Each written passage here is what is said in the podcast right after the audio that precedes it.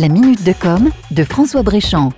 Si WhatsApp est devenu de par sa conception le terrain de jeu des hackers, il est aussi devenu un formidable moyen de faire circuler l'information en général et en particulier les fausses informations, les fake news.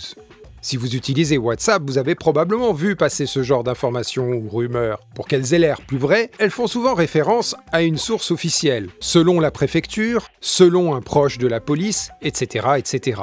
Comme elles proviennent d'une personne proche de vous, qui vous l'a transférée, vous avez tendance à y prêter une attention toute particulière. Et pire encore, vous pouvez à votre tour la transférer à vos contacts. Vous devenez ainsi vous-même complice de la divulgation d'une fake news sur WhatsApp.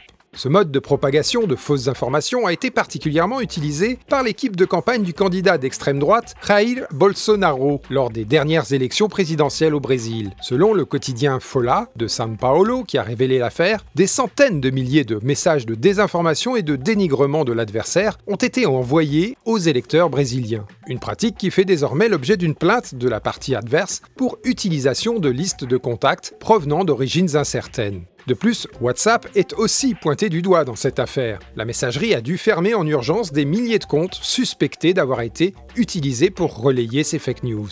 Ce n'est pas la première fois que les dirigeants de WhatsApp tentent d'enrayer cette utilisation de leur service de messagerie à des fins néfastes.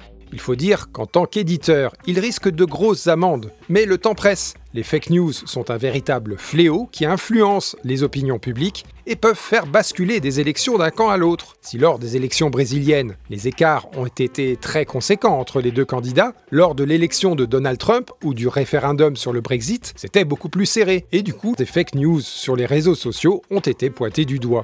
À méditer. C'était la minute de com de François Bréchamp.